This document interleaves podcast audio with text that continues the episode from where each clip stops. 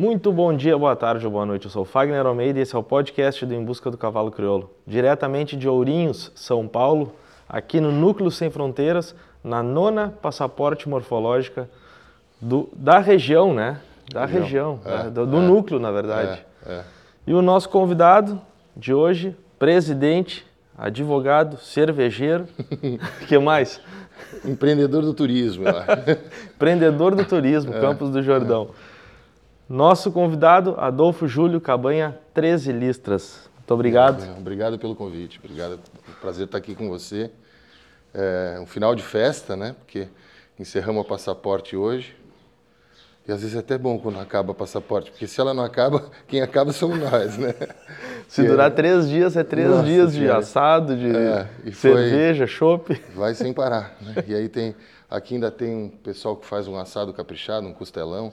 O rapaz aqui de Ourinhos parece que tem uma, uma competição, é, um campeonato nacional de, de- desses assados de janela. Assim. Ele é foi terceiro colocado ano passado. Olha aí. Então, O cara é profissional do assado mesmo, fica bem, ficou bem Não, bom. já vi que ele já. Ontem foi pra nós aqui, já vi que ele já tá preparando para outro aí na É, frente aí, tem né? um negócio grande aí. O homem não para, mas tá bom. Vamos lá, me diz, vamos conversar rápido, que eu sei que tá todo mundo já na, Imagina. na de partida, mas ah, eu acho que é legal. Te conheci o ano passado, tive a oportunidade de te conhecer pessoalmente, né? Foi. Já tinha escutado falar, mas ah, e, e- queria te conhecer um pouquinho mais, porque tu, tu, é um cara que a gente vê que é bem empolgado, gosta, tá numa região diferente da zona do cavalo crioulo.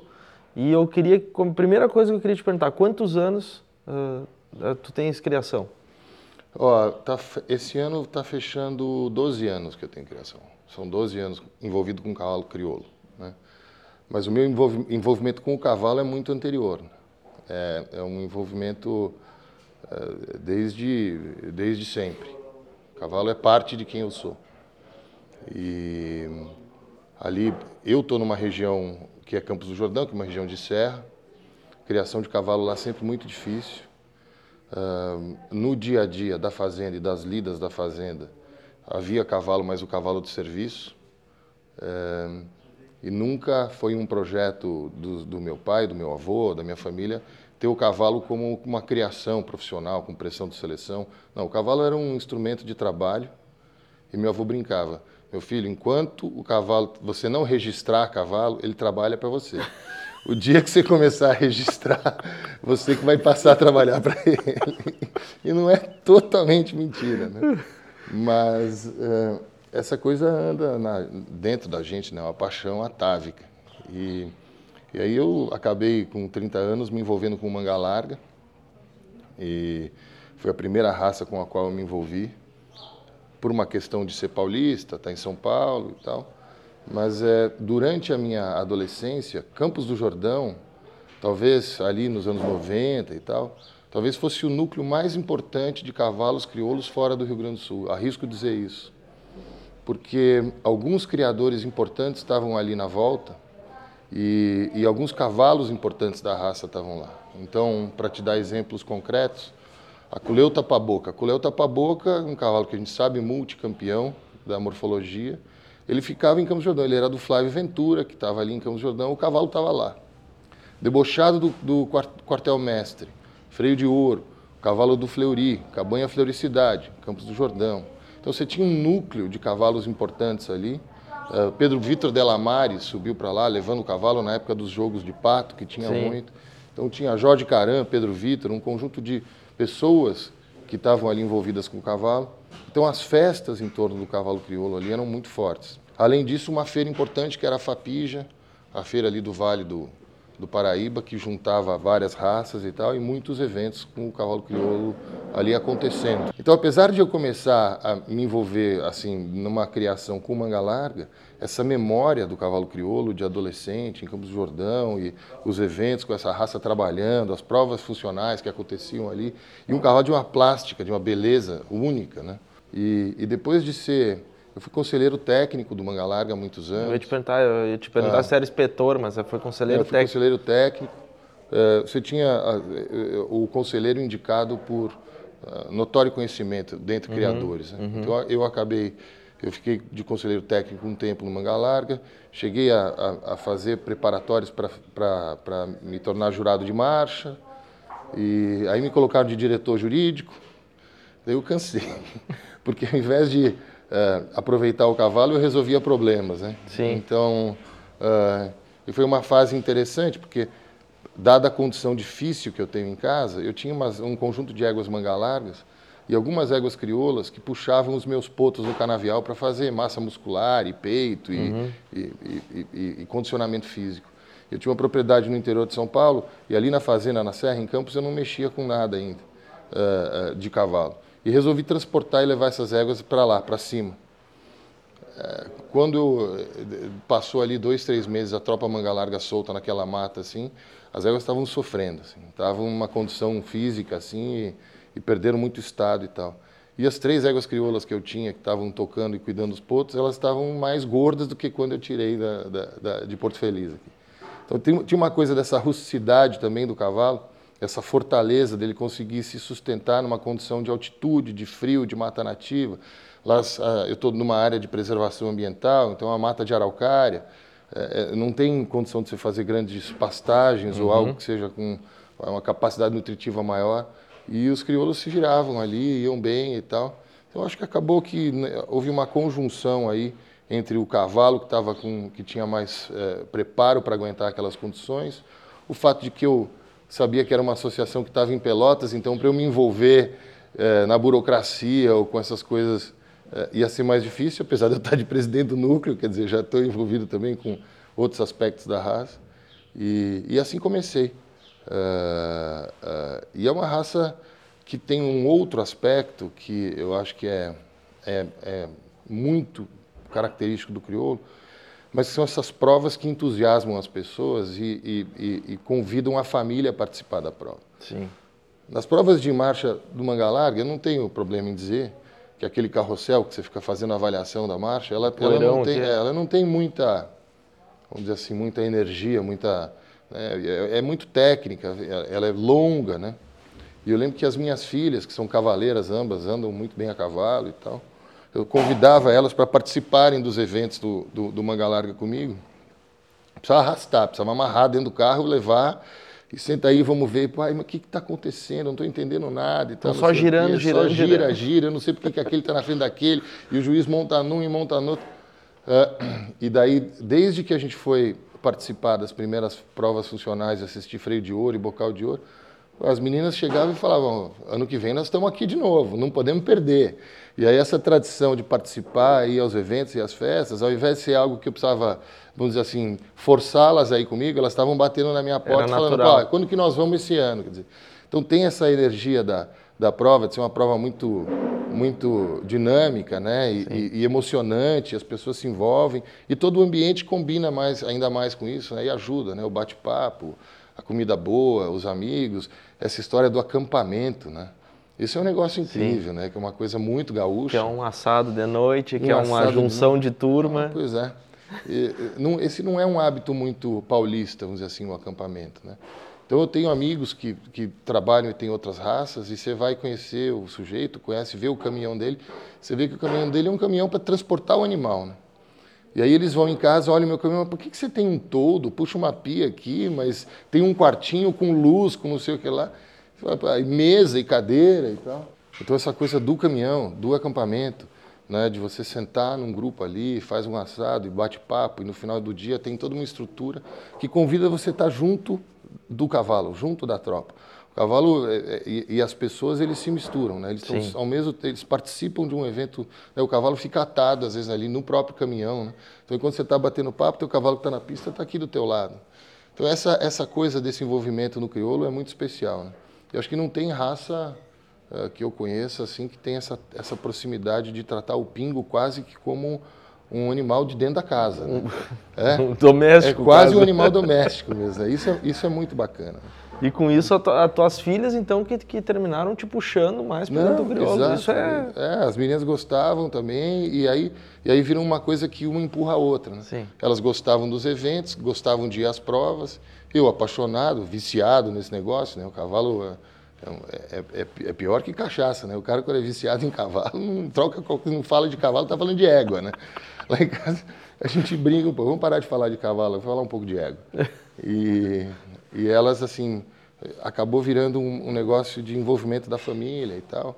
E, e, aí você vai fazendo grandes amizades, né? O cavalo proporciona isso. Acho que Sim. As, as pessoas falam muito isso, né? E é uma tecla que parece daquelas coisas que, que soltas no ar, mas ela é muito verdadeira. Eu fiz amizades, eu conheci pessoas incríveis é, por conta do cavalo. Tenho relacionamentos de amizade hoje na minha vida importantíssimos que saíram da conversa e, da, e do entorno do cavalo. Né? E até porque se o cara gosta de cavalo e está no meio, deve ter alguma coisa de bom. Né? E em comum, né? em comum. Mas a gente costuma é. dizer, né? Ah, esse é um amigo que o cavalo me deu, né? É, pois é, né? Essa, essa é uma expressão é, usada, né? A gente é costuma dizer isso. E falando, e falando em, em, amigo que o cavalo me deu, oh, tu tem... Eh, eu te conheci através de amigos né? E, né, que, tu, que tu tem uma parceria forte lá no Rio Grande do sim, Sul, né? Sim. Que é a família Serena, Família né? Serena. Paulo Serena, o Felipe. Felipe. E a gente construiu uh, uma, por acaso, assim, nos acabamos nos cruzando pela vida num evento de uma festa junina na fazenda em Campos. Eles estavam passeando em Campos Jordão. Faz mais de uma década isso. E aí foram à festa junina. Na época o Paulo e o Paulinho falou: Poxa, meu filho gosta de cavalo. Eu, eu achei, deve ser um guri lá que gosta de um cavalo do outro, porque tá, tinha cocheira lá em casa. Ele falou: Não, Júlio, meu filho é apaixonado, porque assim é uma coisa importante na vida dele e tal.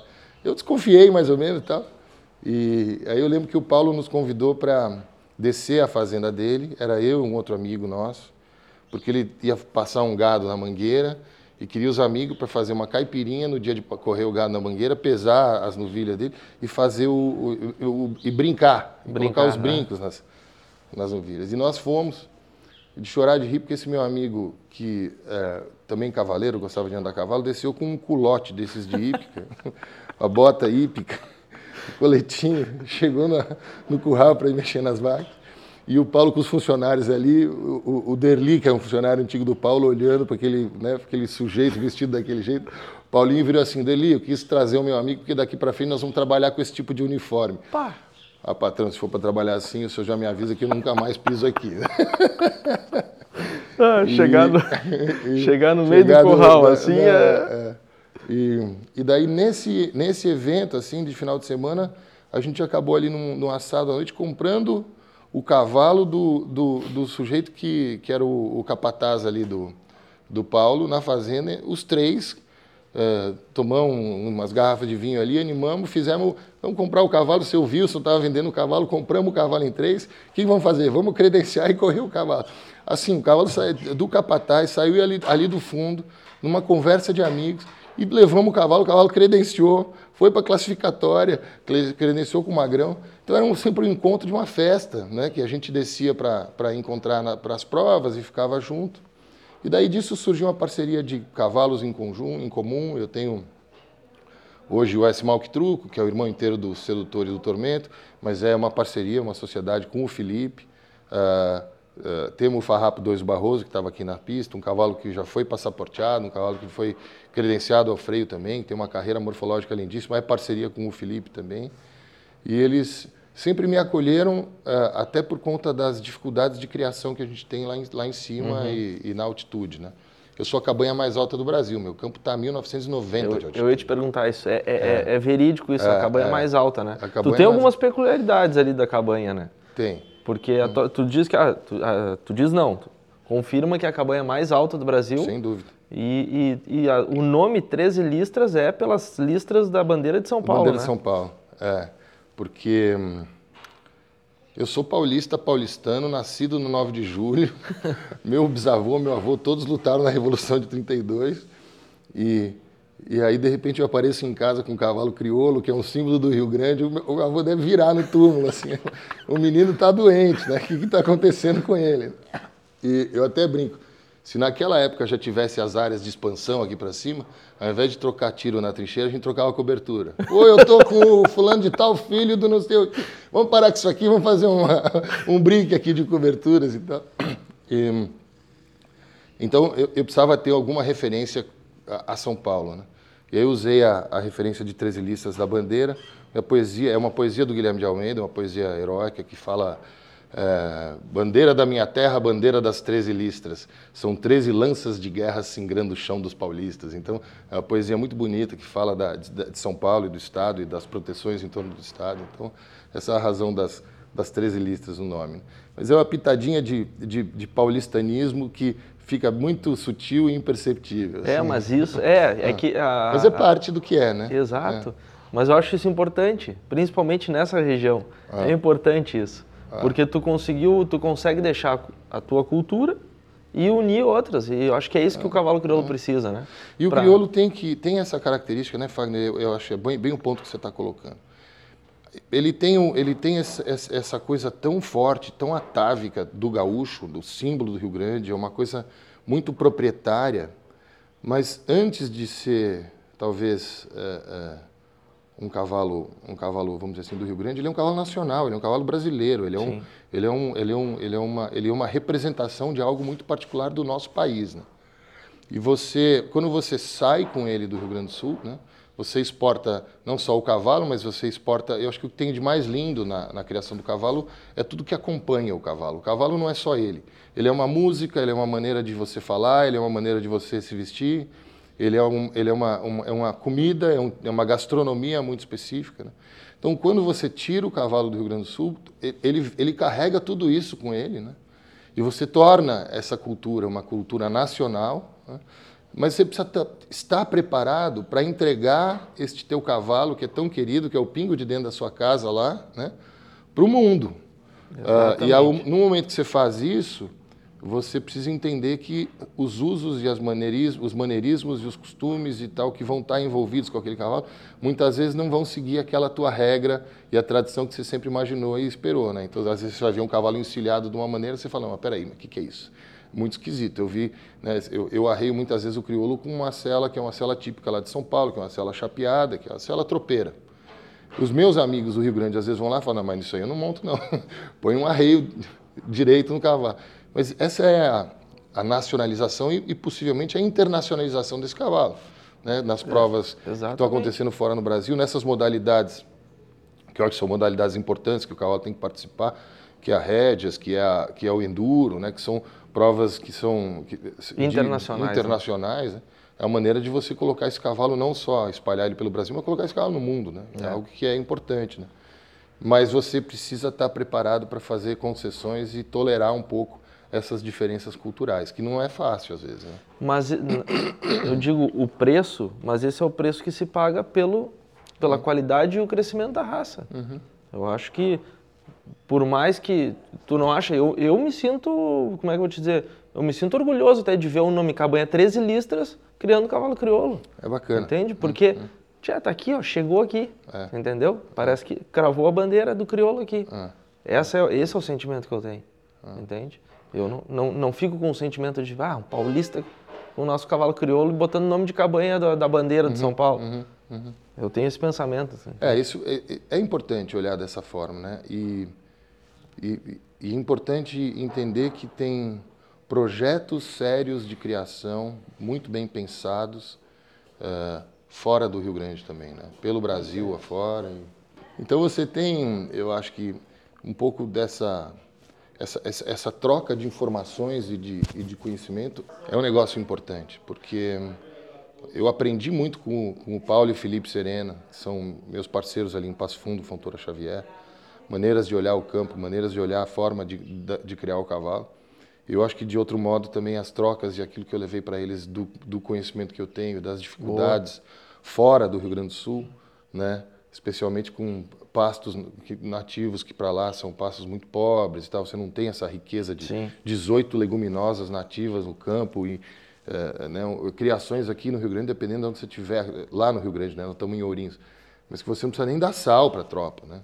Eu tive potros que, que, recriados ali no Aceguá, com, com a cabanha Catalunha, com, com o Felipe lá, uh, Felipe Gonzalez. Né? Uhum. Poxa, eu vi a minha potrada eh, se fazendo ali com outro tipo de estrutura, uma facilidade, um desenvolvimento, uma coisa assim, e meio que só chupando o canudinho do, do, da terra, assim, né? Do, no campo e tal.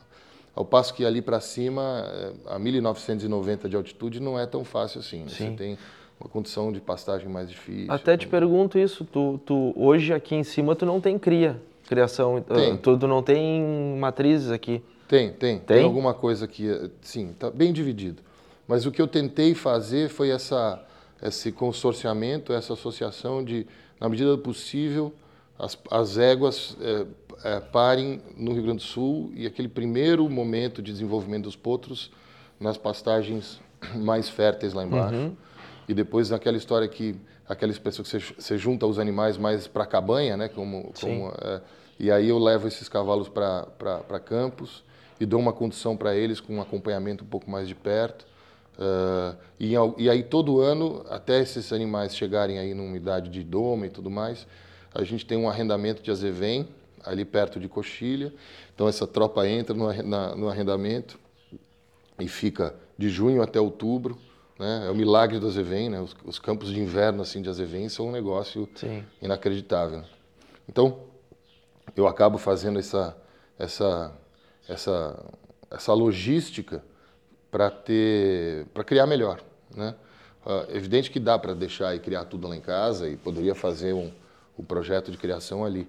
Mas aí é, vira uma criação muito custosa, porque você precisa. Vai ter que suplementar Suplementar, bastante. você precisa, no inverno, dar ajudas com, com, com, com feno, com alfafa. E eu acho que isso é um aspecto importante da criação do cavalo, né? Para que ela se viabilize, ela precisa ser razoavelmente sustentável ela nunca é, né? Eu acho que o cavalo é sempre uma torneirinha por onde o dinheiro sai. Né? mas é, mas pelo menos assim é, razoável, né? Vamos dizer assim, tentar equilibrar, pontos de equilíbrio. Né? É, eu acho que tem gente que consegue fazer isso muito bem, né? As, as cabanhas que têm marca e nomes mais reconhecidos, assim, nos seus leilões e tudo mais, acho que ainda andam melhor. Mas isso é um ponto importante, porque uma, acho que o cavalo, se ele fica um negócio insustentável economicamente, ele acaba saindo da vida das pessoas. Né? Eu, vejo, eu vi muitas criações em São Paulo de cavalo crioulo que começam e acabam, porque o titular da, da, da cabanha, que era o apaixonado, que era o pai ou não sei o quê, quando ele para, ou se aposenta, ou desacelera, os filhos vão olhar a conta e falam, mas peraí, como é que você está gastando como é que ele fazia isso, e, tal, e daí né? a coisa é, se dissolve, né? o que é uma pena. Porque aqui, é aqui é uma coisa interessante, né? Porque se o pai, no caso, as tuas filhas, no caso, se assumirem, uhum. elas vão fazer a conta e vão dizer, o pai tá louco, é, né? É. Mas, uh, ao mesmo tempo, o que acontece? Eu acho que a troca aqui de São Paulo, nessa região para cima, teria que ser envolvendo o esporte, né? Exatamente. Não exatamente. a criação, né? É, exatamente. Acho que São Paulo tem o, o, o grande potencial de desenvolvimento da raça para cá é a gente dar uma base verdadeira de usuários para esse cavalo. O cavalo o, cavalo crioulo, em que pese o fato de que pode-se falar em uma expansão verdadeira para cá, ela é, neste momento da raça, ela é uma expansão de criadores. Assim. É, você dizer que há uma base de usuários é, em São Paulo já consolidada e, e, grande, eu acho que ainda não. Há uma, há uma base crescente, porque essas modalidades como o handshorting, o crioulo uhum. na rédeas, o laço comprido, né, o, o, o timpani, é, são modalidades que estão crescendo. Acho que se você olhar números nos últimos cinco anos aqui, São Paulo quadruplicou de fato. Acho é, que o, o Gerson apresentou é. números aí é agora numa ah. numa palestra do Pump em Evolução que era espantoso. Pois é. é cinco anos atrás tinha cinco eventos. É. agora tem 80 e picos de. Né, o, o, nesse momento, enquanto a gente está na exposição aqui, o Lucas teve que vir no Mato Grosso do Sul para poder ajudar o, o Gerson ali para a Liga Leste.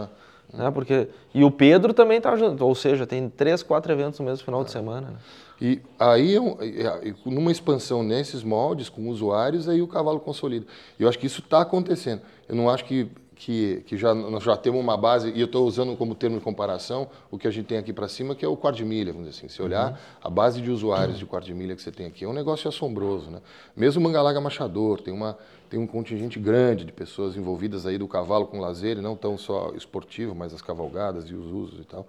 Agora, o crioulo tem é, características e, e, e, e todas as condições de ocupar espaço nesse mercado e consolidar, especialmente com essas provas acontecendo, com o apoio da associação, trazendo uh, equipes para ajudar nesses eventos, estamos dando premiação, o próprio núcleo está escolhendo eventos funcionais e a gente não tem muito recurso, mas dá a premiação para o sujeito que leva o cavalo crioulo e consegue se qualificar num evento desses e tal.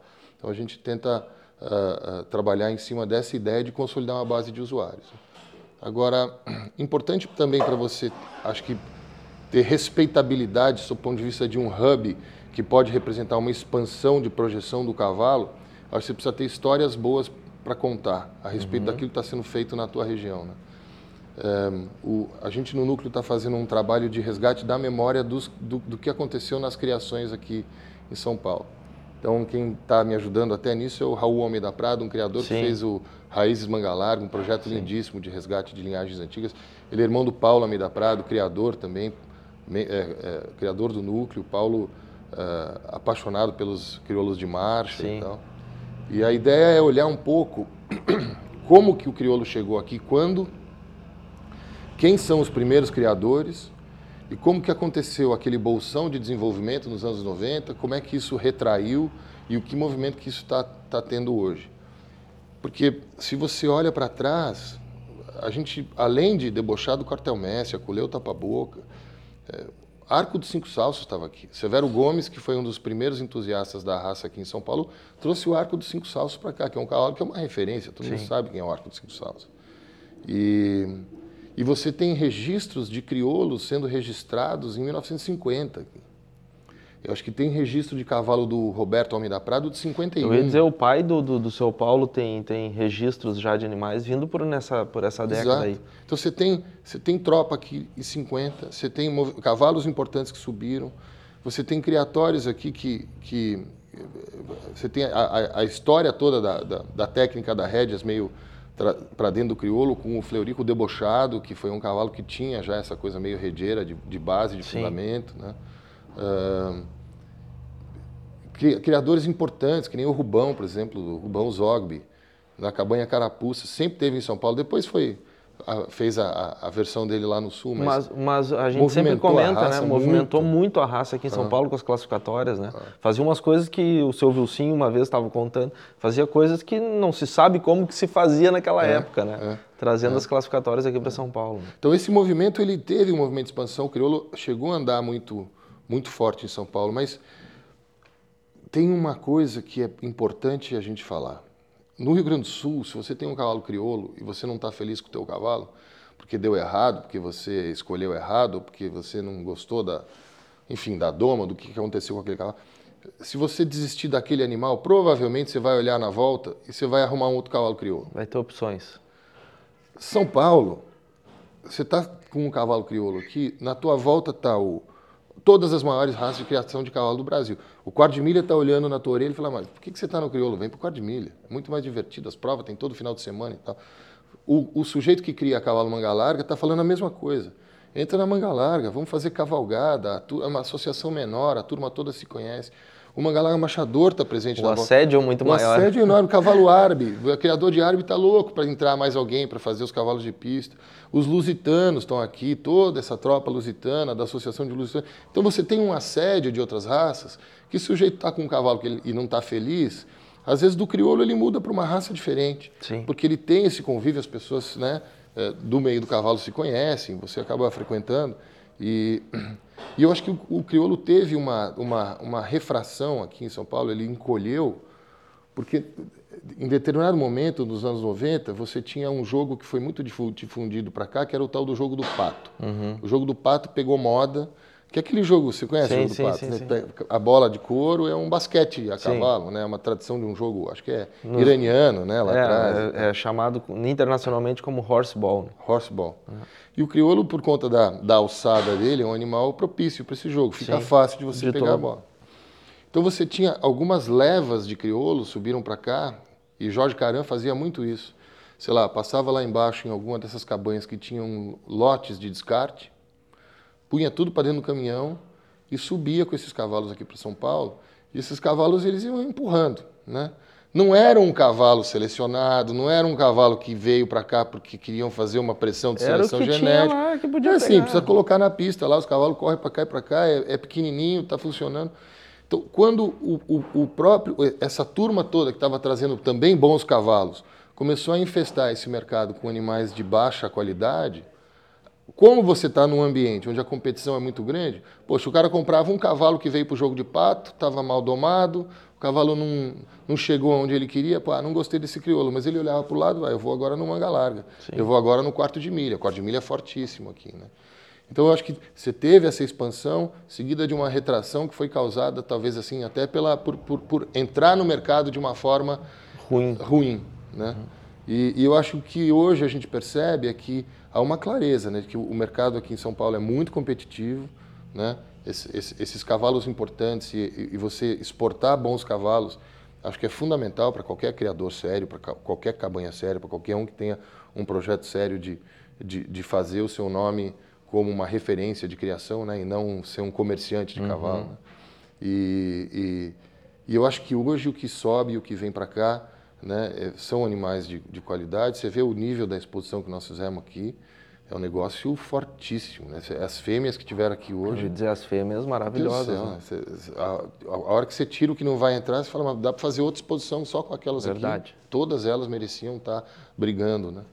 Então, eu acho que essa, esse, esse- essa refração que teve foi um pouco por conta disso e ah, talvez é um pouco de substituição dos titulares de cabanhas antigas e tal. Mas hoje a gente vê de novo a coisa crescendo, especialmente com e saindo um pouco só do núcleo de criadores. né? Acho que há cinco anos atrás, ou um pouco mais, você, você ia num, num leilão de, de, de crioulos para cá, era um criador comprando do outro. Né?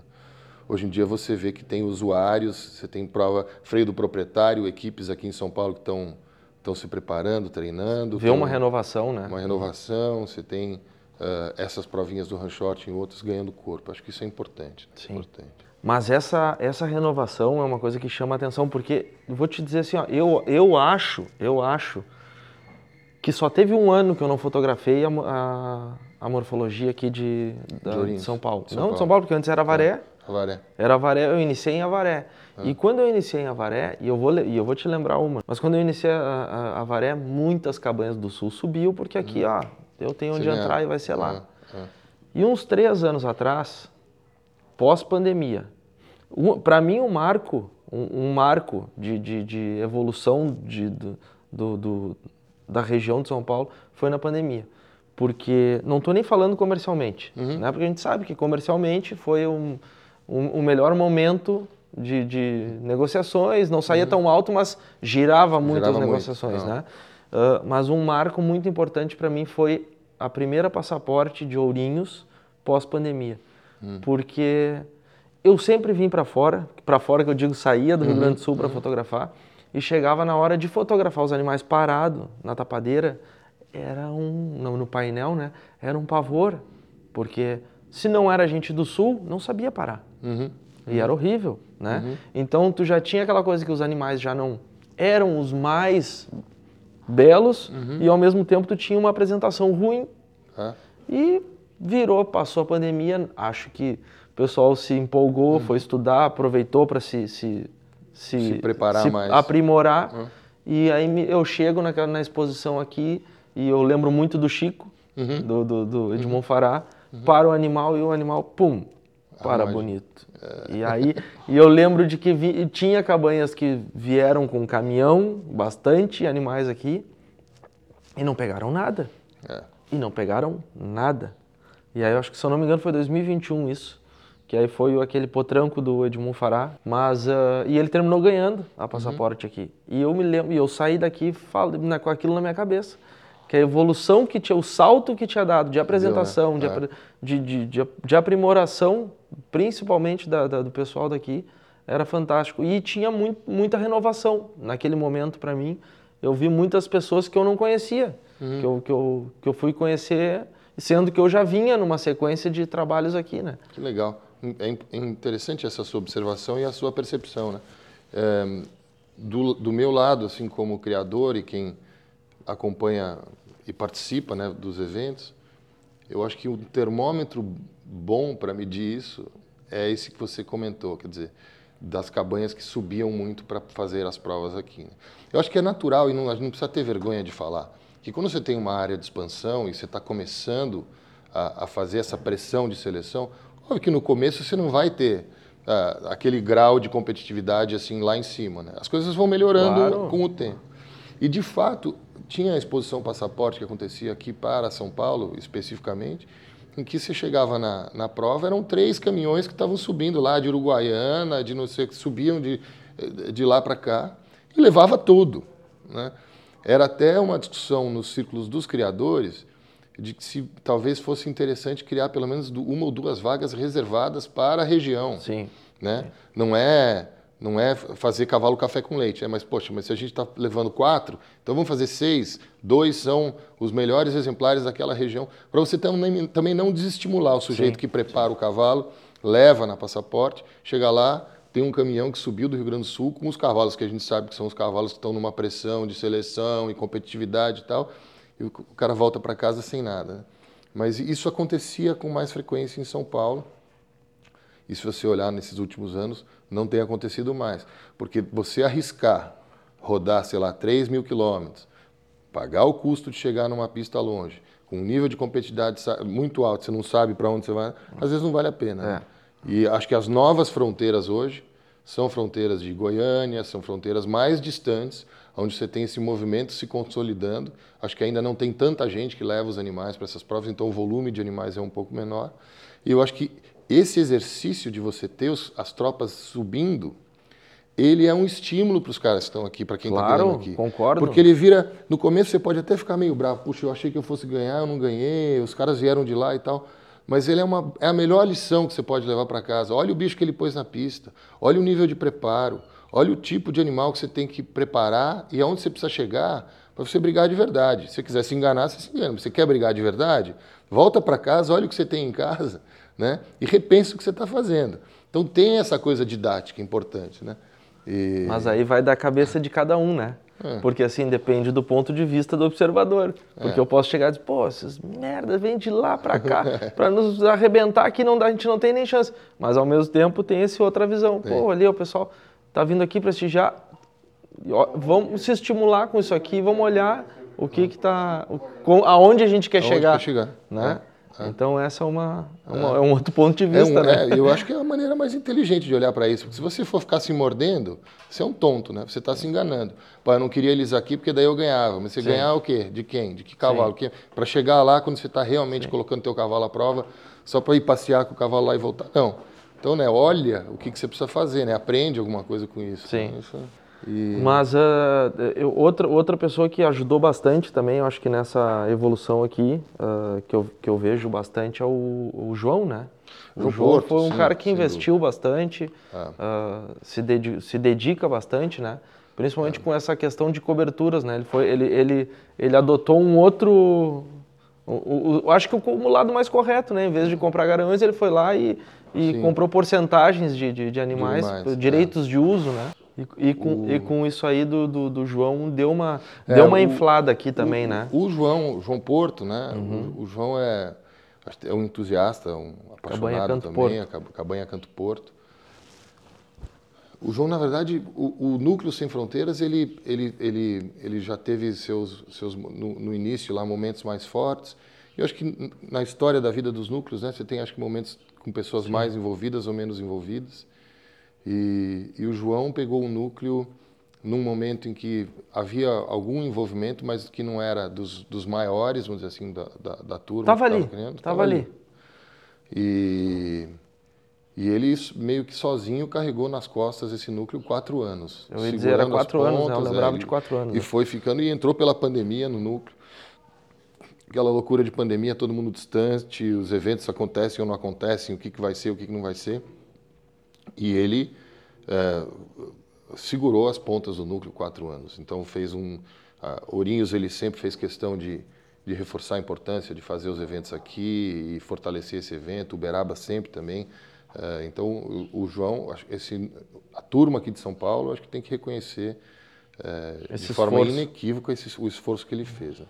Quando eu entrei para a presidência do núcleo, ele a gente conversou bastante. Até ele falou: Poxa, Júlio, eu, eu tô, neste momento estou um pouco cansado. São quatro anos e, e o, o, ofício de cuidar do núcleo, ele não é. Ele, é, as pessoas gostam de participar dos eventos, mas nas chatices do dia a dia, da, você ir atrás de organizar uh, né, as inscrições, as burocracias até de comunicação, de pensar nas provas e, e o estresse que você passa para dar número mínimo, porque a sua prova seja reconhecida, né? Uh, custos aqui e ali. A gente é um núcleo, os núcleos não têm muito recurso, pelo menos o nosso não é um, um, um, núcleo que tenha muito recursos. Né? Neste dia a dia da vida do núcleo, poucas pessoas se envolvem, porque é chato. Né? O, o, mais legal é a festa, é o assado, é a prova, é ver o cavalo, mas o resto é mais chato. Como gosto e... de dizer, para carregar a caixa não tem muitos que aparecem, mas para sair no, é. com a bandeira ali, tá é. todo mundo é. junto. Né? É. E João até falou, ó, o núcleo ajuda e tal, mas se prepara que muitas das coisas que acontecem assim, a gente acaba tendo que se virar uh, nos 30 sem, sem grandes apoios. Né?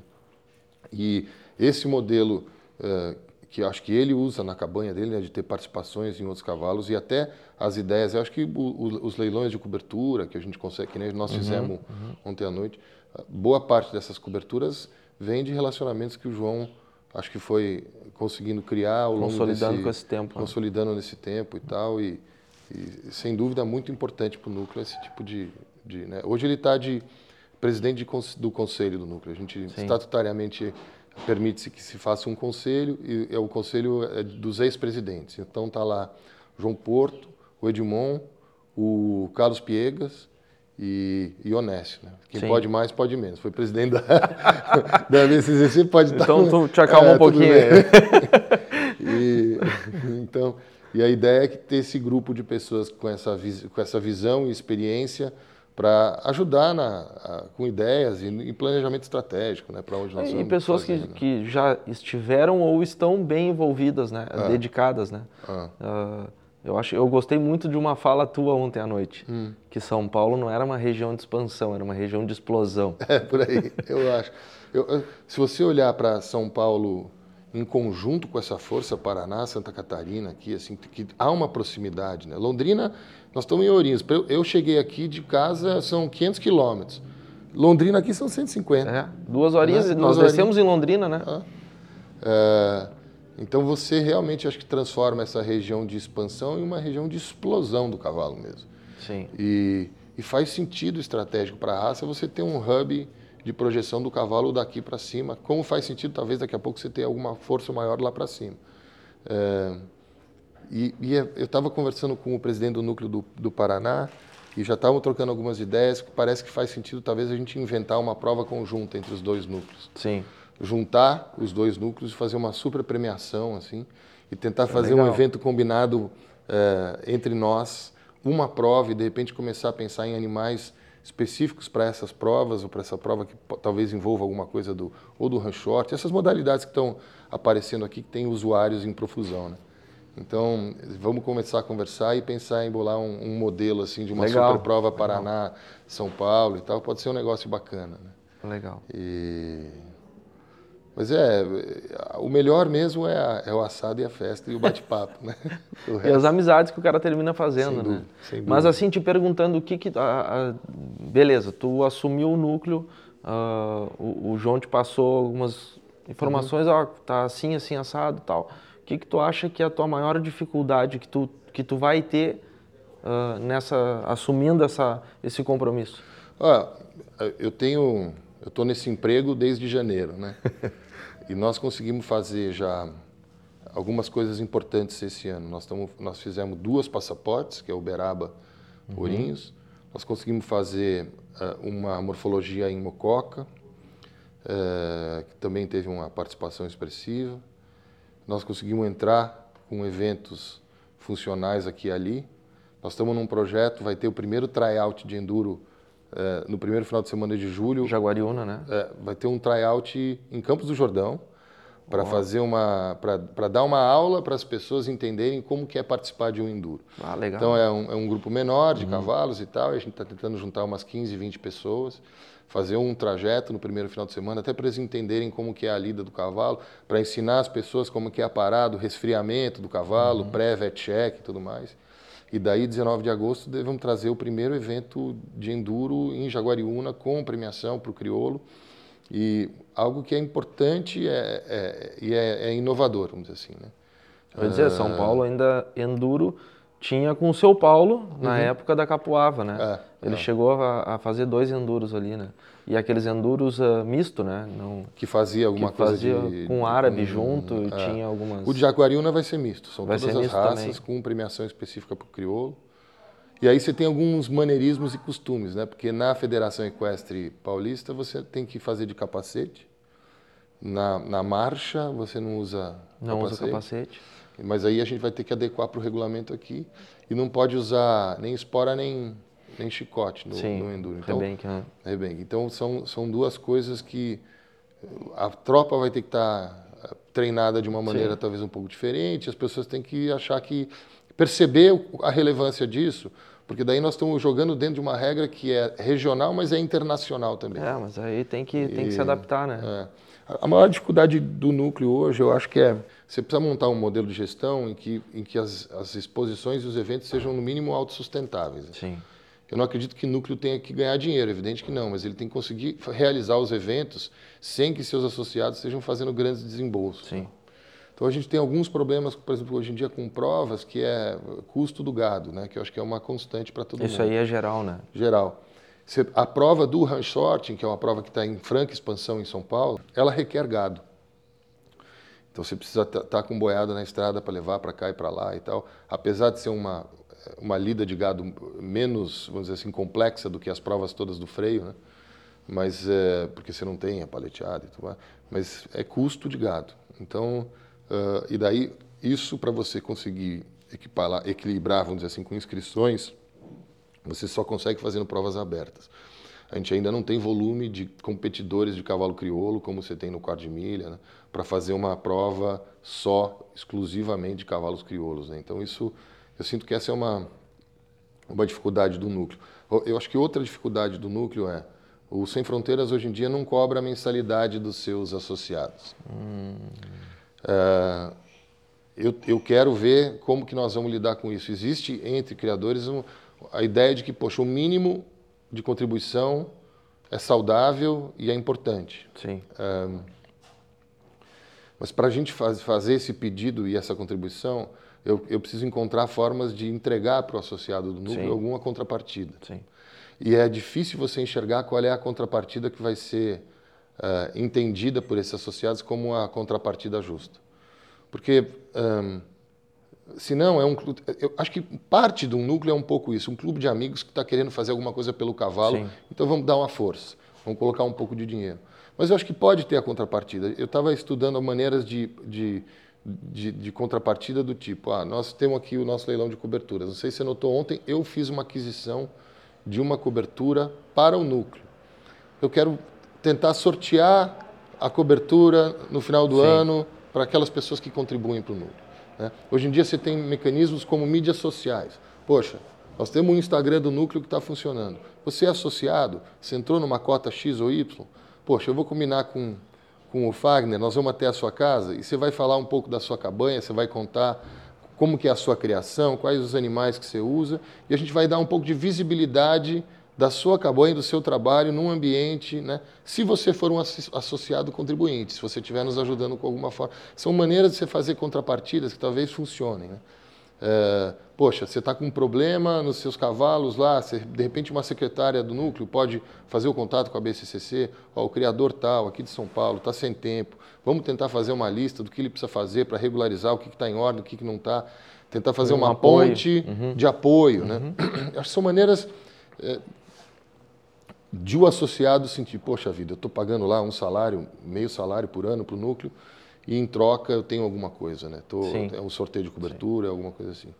Mas é, é, acho que a maior dificuldade hoje para todos os núcleos é um pouco isso. E, e eu acho que todos os núcleos se ressentem, assim, é, tem, como eu disse, é muita gente apaixonada, e eu não estou me queixando dos meus diretores, não vai parecer, né? Poxa, o cara está lá. Mas as pessoas não têm muito tempo mesmo. É. a vida é corrida, todo mundo é cheio de atividades. O cavalo, para a maioria dos criadores aqui de São Paulo, ele, ele não é a atividade principal. Para a né? grande maioria, né? É, eu acho que para a grande maioria. Né? E, Então, para o sujeito parar, fazer e realmente se dedicar àquilo, ele precisa estar com o tempo disponível, tem que pegar o, o, o cara na hora certa, do jeito Sim. certo, do lado certo, né?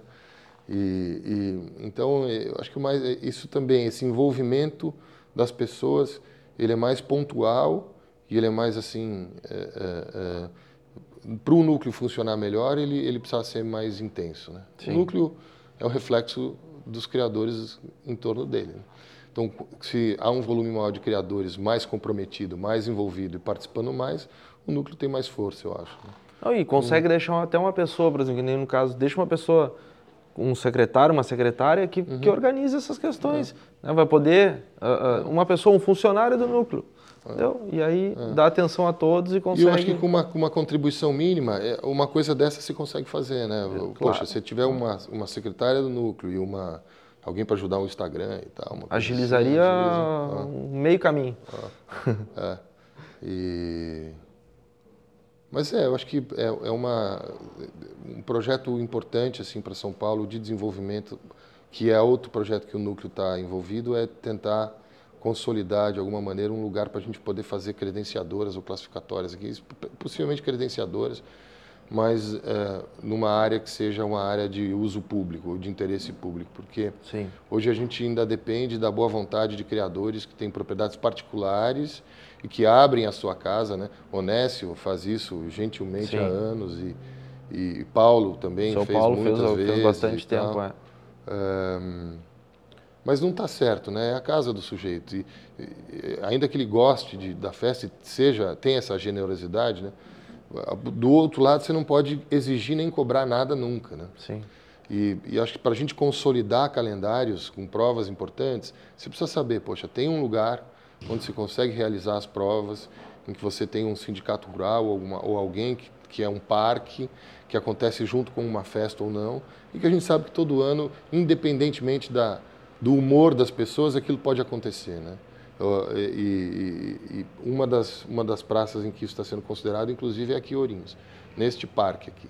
Porque existe um, o, o Luciano Albuquerque, que é o vice-presidente do núcleo, é muito envolvido com as pessoas da cidade, é um apaixonado pelo cavalo e, e já fez várias conversas. Eu tive, por acaso, tivemos até com o prefeito de Ourinhos outro dia, conversando um pouco, porque há uma vontade de reforçar a, as feiras e, e, os eventos aqui neste parque, porque Ourinhos já foi uma, uma, uma, praça importantíssima né, de feira agropecuária em São Paulo, das mais importantes no estado de São Paulo. Sim. E como todas as feiras agropecuárias, acho que perderam um pouco a força para cá e, e, muitas delas estão se renovando e, e, reforçando a sua presença.